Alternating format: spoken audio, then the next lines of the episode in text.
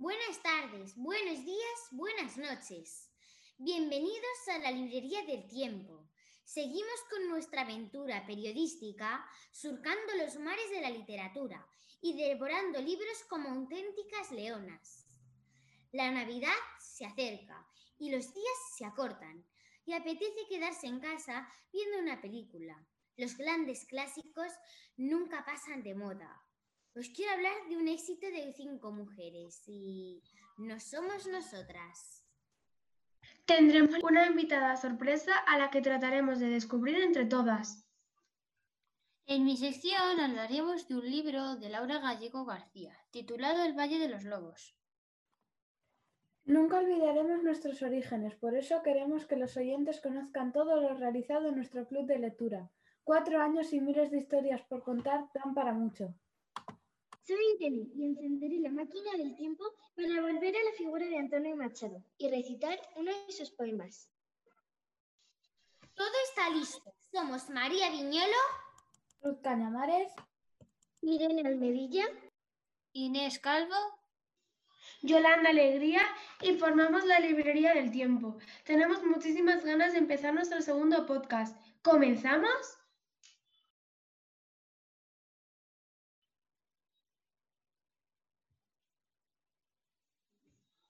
Hola, mi sección es Crónica del Club de Lectura. Voy a hablar sobre mi experiencia. Empezamos. Al día de hoy estamos en la librería del tiempo donde hacemos podcast radiofónicos, comentamos libros y aprendemos a hablar en público. Pero no nos vamos a centrar en el día de hoy. Vamos a retroceder do- dos años atrás. Agárrate bien que vamos a volver al pasado. Ya estamos. Nosotros aún estábamos en Los Leones, comentando libros y recitando poesía. Uno de mis mejores recuerdos en Los Leones es cuando íbamos a la sala de actos a recitar poesía, ya que ahí nos juntábamos todos y conversábamos entre todos. A mí, aunque me gustaba mucho leer, pasaba mucha vergüenza, ya que todos los padres nos miraban. Ahí nos reíamos todos juntos y era una experiencia que siempre recordaré. Gracias por escucharnos.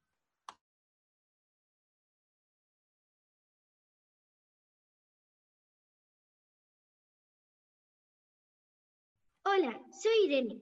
Os voy a hablar de Antonio Machado. Antonio Machado fue un poeta español, el más joven representante de la generación del 98. Nació en Sevilla el 26 de julio de 1875. Vamos a viajar al siglo XIX. 2020, 2019, 2018, 2017. Ya hemos llegado. Vamos a leer uno de sus poemas. Caminante no hay camino. Caminantes son tus huellas, el camino y nada más. Caminante no hay camino, se hace camino al andar. Al andar se hace camino y al volver la vista atrás se ve la senda que nunca se ha de volver a pisar. Caminante no hay camino, sino estelas en la mar. A mí me gusta esta poesía porque se refiere a que una persona marca su paso en la vida y ese paso no se olvidará. Los momentos buenos permanecerán y los malos pasarán a formar parte de tu recuerdo.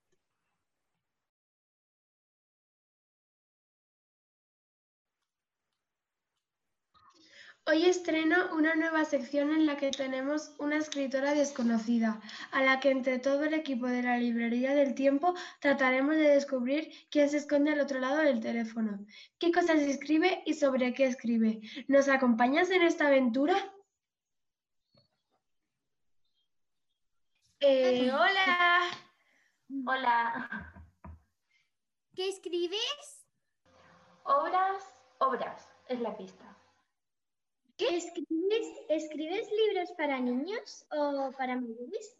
¿O para qué qué? No, es un poco para todos. ¿En qué ciudad vives? En Valladolid, ¿Cuántos años tienes? 24. Qué joven.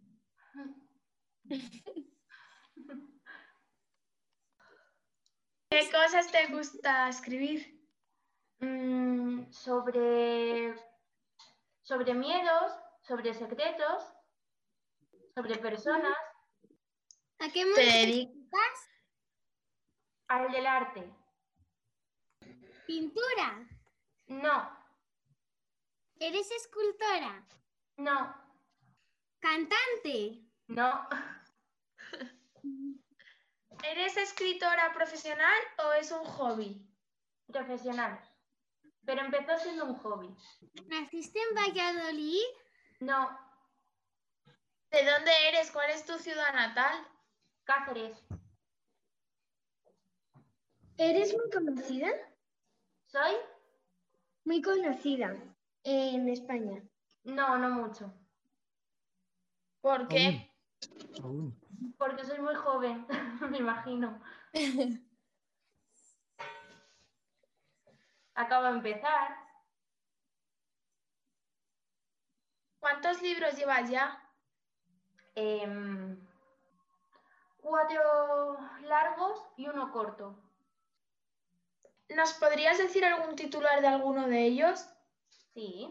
Mira, uno se llama em, Un ruiseñor llamado Nora.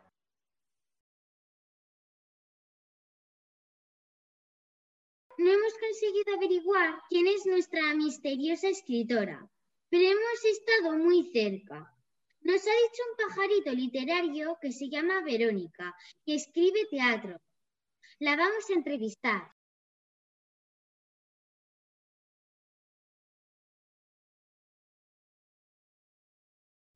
¿Cómo es escribir teatro? Pues mira, es que de repente te viene una idea y te tienes que sentar a escribirla. Y además la tienes en la cabeza todo, todo, todo el rato hasta que dices, venga, te sientas y puedes escribirla, porque a lo mejor te viene comiendo, te viene en el cine o te viene dando un paseo y no tienes nada a mano para escribirla. Entonces es como que lo necesitas escribir. Mm, ¿Siempre llevas una libreta y un lápiz o un boli eh, cuando vas a sitios? Sobre todo cuando voy a sitios que no conozco. Por ejemplo, cuando voy de vacaciones o voy a un sitio nuevo, siempre llevo una libreta y un, y un boli. ¿Qué libros leías a nuestra edad? Leía muchísima literatura fantástica. Mi libro favorito era de una, de una autora alemana se llamaba Corazón de tinta. Por ejemplo, también, le, también leía a Laura Gallego. Mm, ¿De qué tipo haces el teatro? Pues es un teatro un poco, un poco raro porque es mezcla teatro y mezcla poesía. ¿Vale? O sea, escribo muchos monólogos, escribo sobre problemas que, que hay en el mundo y en las personas hoy en día. ¿Qué haces? También dentro de lo que escribo hay personajes suele haber personajes fantásticos. ¿Qué Por ejemplo, hay una obra que se- un personaje es la oscuridad y es fantástico, es como una especie de, de monstruo ahí. ¿A qué públicos les sueles dar tus actuaciones? Eh, adulto y a veces adolescente. Entonces, la- eh, los libros y literatura que tú escribes no son para, o sea, no son infantiles, son más tipo adolescentes para adultos. Sí, pero de todas formas yo creo que si, a ver, un niño, si lo leen niños no lo va a entender, pero si lo leen niños más mayores, yo creo que sí, que hay cosas que entienden. Vale. ¿Tomaste referencia de alguna escritora? ¿Tú ya fuiste tomando tu... o tú ya fuiste... A lo tuyo. Yo empecé a escribir porque leía mucho a los nueve años y lo primero que escribí no tenía ninguna referencia de sí, de cuentos que te contaban de muy pequeña, pero no había ninguna referencia clara.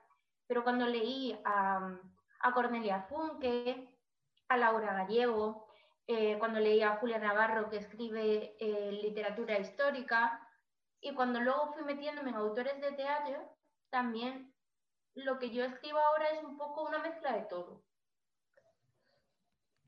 ¿Nos recomendarías algún libro que hayas escrito tú para nosotras? Sí, claro. Mira, el de un ruiseñor llamado Nora está muy bien y además es muy cortito. Un ruiseñor llamado Nora. Vale. ¿Es muy diferente escribir teatro a otro tipo de literatura? Sí, sí que lo es. Sí, es muy distinto porque las reglas que tú sigues para escribir teatro es totalmente, mm, totalmente distintas. Por ejemplo, cuando escribes novela, es sobre todo muy, muy narrativo y descriptivo. Describes los espacios. Cuando escribes teatro, los espacios a veces los describes y otras veces no, sino que está más centrado en lo que el personaje dice y en lo que ocurre que en, describirlo. ¿No es un camino más difícil dedicarte a hacer teatro que a hacer novela de género más popular? Sí, porque es muy poco conocido. O sea, conoces a los grandes autores de teatro, ¿no? Conoces a Lope de Vega, conoces a Calderón, a Lorca, a Shakespeare, pero mm, autores eh, más jóvenes que ellos, más cercanos, realmente no se conocen mucho. Ah, en Shakespeare se mueren todos, se muere todo el mundo. En, la, en, Romeo y Julieta de Shakespeare se muere todo el mundo. Sí, en todas sus tragedias se muere muchísima gente. Porque lo que hace es que las pasiones que podemos tener nosotros las pone, las exagera muchísimo. O sea, si tú de repente sientes rencor hacia una persona, Shakespeare te lo exagera y al exagerártelo te dan ganas pues de matar a alguien o por consecuencia que te, mueres tú. Eso es lo que plantea Shakespeare. ¿Cuándo empezaste a escribir? Cuando tenía nueve años. ¿Y qué empezaste a escribir cuando tenías nueve años? Novela. Las obras que tú has escrito valdría para si alguien las quisiera interpretar? O sea, ¿están hechas para la interpretación de teatro o solo están hechas para leerlas? Cuando las escribí, eh, no estaban hechas para interpretarlas porque yo apenas sabía de teatro. Sabía muy poquito, entonces no, no me lo planteaba, pero yo creo que si cualquier mm, persona que se dedique al teatro o sabe escribir un poquito de teatro coge esas novelas, las puede adaptar y las puede, eh, las puede interpretar. Lo digo porque yo voy a clases de teatro y como estamos hablando de teatro, pues... Sí.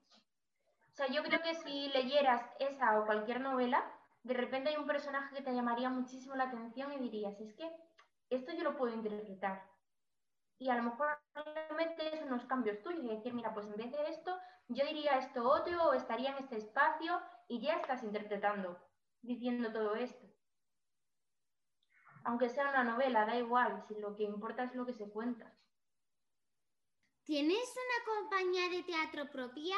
Tengo una compañía propia y eh, ahora mismo estoy escribiendo, con, mientras ensayo con ellos, voy escribiendo. O sea, tenía como un texto base que escribí hace un par de meses y lo que he ido haciendo es cambiar el texto. Cada vez que yo me juntaba con ellos, lo iba cambiando. Me vengo a mi casa y lo reescribo o leo una cosa y lo añado, o de repente un trocito lo quito.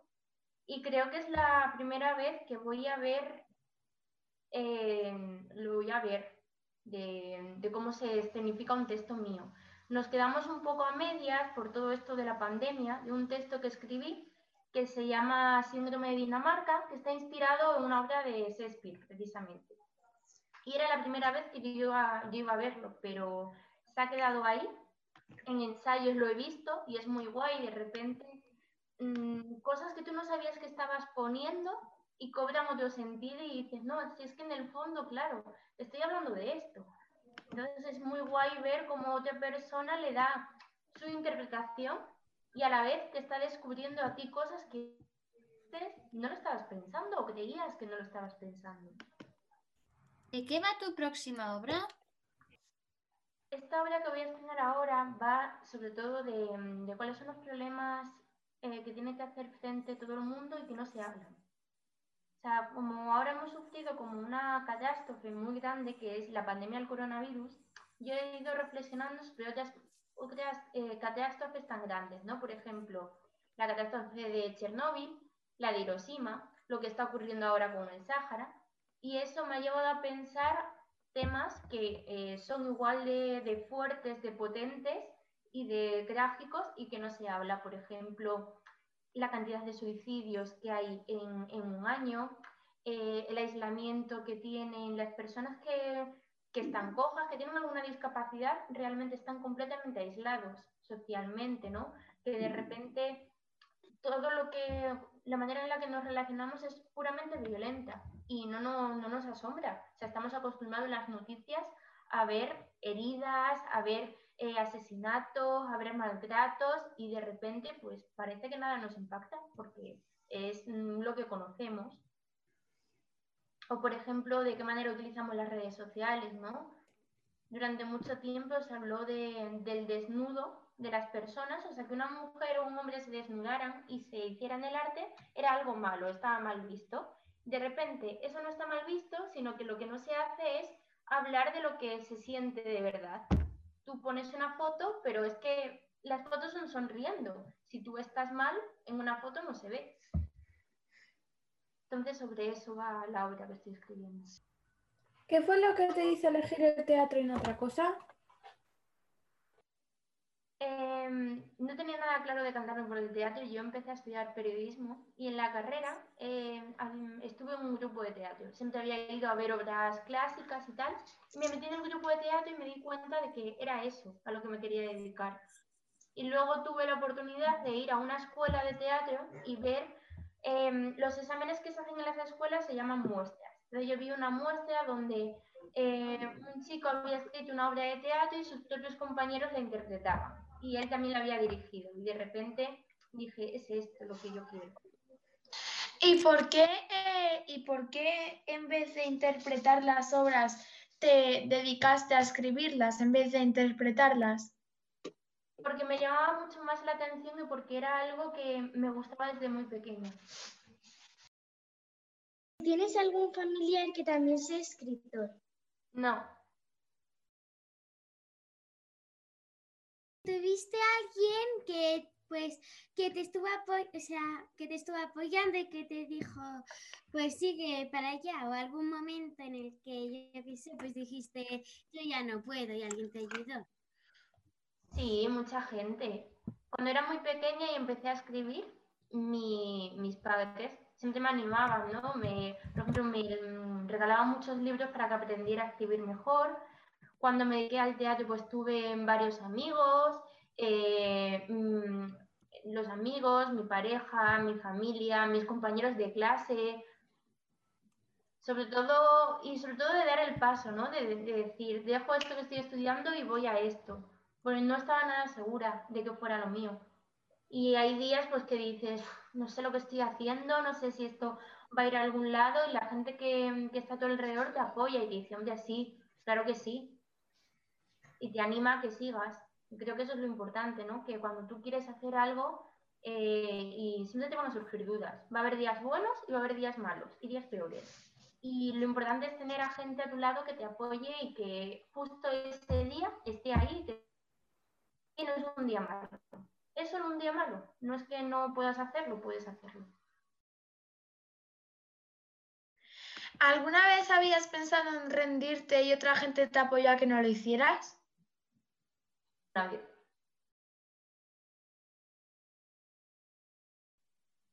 ¿Qué historias de las tuyas te ha gustado más? ¿Qué historias de las mías me gustan más? Em, las que, sobre todo las que tienen el punto fuerte en las mujeres. No te entiendo bien. El punto fuerte en las mujeres las protagonistas, si las protagonistas son las mujeres, es como que me gusta más ese punto de vista, de decir una, una mujer luchadora, una mujer que tiene un problema y, sabe salir de ahí. todo eso, eh, cuando son historias de superación. ¿Cómo se llama tu compañía? Vale, mi compañía, que además está, están haciendo ahora, o sea, está ahora mismo, es un bebé. Se llama Cereza de Teatro y tiene mucho que ver, no sé si conocéis la historia de Cerezade y las mil y una noches. No me suena. Sí. Pues si me permitís, os la cuento, que así lo vais a entender mucho mejor. Eh, Cerezade era una... Bueno, en donde vivía Cerezade, el rey de donde vivía era un sultán. Y su, la, primera esposa del sultán le, le fue infiel, es decir, se fue con otro hombre. Entonces, como venganza, el sultán elegía a una mujer del pueblo cada noche, se casaba con ella y luego la mataba. Cade decidió que eso no podía continuar así. Em, se casó con el sultán a propósito y esa misma noche que el sultán la iba a matar igual que a las otras, le dijo, por favor, por favor, déjame que le cuente un último cuento a mi hermana. Y el sultán pues se lo permitió. Entonces Sherazade empezó a contar el cuento y cuando estaba en el punto más interesante se había hecho ya de día. Entonces el sultán decidió que no podía matar a, a, a sin saber el final de la historia, porque en realidad le estaba gustando muchísimo. Entonces esperó eh, al día siguiente a que Serezade acabara la historia, pero es que Serezade volvió a hacer lo mismo. Y así, durante mm, mil y una noches, hasta que al final Serezade acabó la historia, el sultán había pasado tanto tiempo que se había enamorado de ella, habían tenido hijos y decidió pues no matarla. Y gracias a que Serezade mm, contó historias que nunca acababan, pues al final no murió ella, y no, murieron el resto de las mujeres del pueblo. Entonces, la idea de la compañía es un poco así, de contar historias que eh, nos permitan seguir viviendo, como tener el impulso de decir qué guay es seguir viviendo, ¿no? A pesar de cosas malas que pueda haber. Es muy guay seguir viviendo. Pues muchas gracias por estar en nuestro taller o club de lectura. Esperamos todo el equipo que te haya gustado estar con nosotras y si quieres volver a estar alguna vez, nosotras encantadas. Muchas gracias a vosotras, por supuesto. Me gusta mucho escucharos y que me hagáis preguntas y todo. Y nada, seguro que otra vez nos vemos.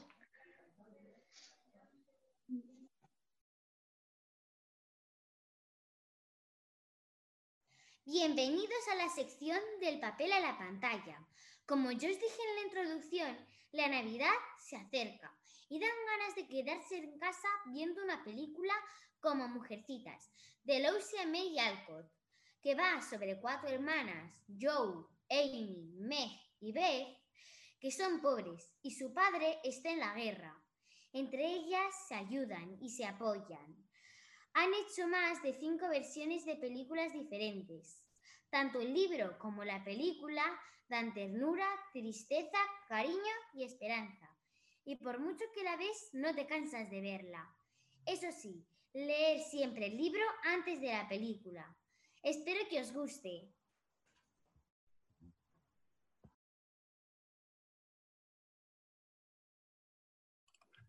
Hola, soy Inés y os voy a hablar de un libro llamado El Valle de los Lobos, de Laura Gallego García. Es un libro escrito en el 2010. Bueno, si os aburrís empezamos el resumen. Le llamaron Dana, una niña que vivía en una granja, en la época donde existían los brujos y dragones. Vivió como todos sus hermanos, pero ellos sabían que era diferente. Todo cambió cuando el maestro se la llevó a la torre, en pleno Valle de los Lobos, en aquel misterioso lugar se desvelarán los secretos más oscuros de la magia. Este libro me gusta mucho porque es de aventuras, misterio, fantasía y trágicos amores entre la vida y la muerte. También te enseña que hay que apreciar la vida cada segundo.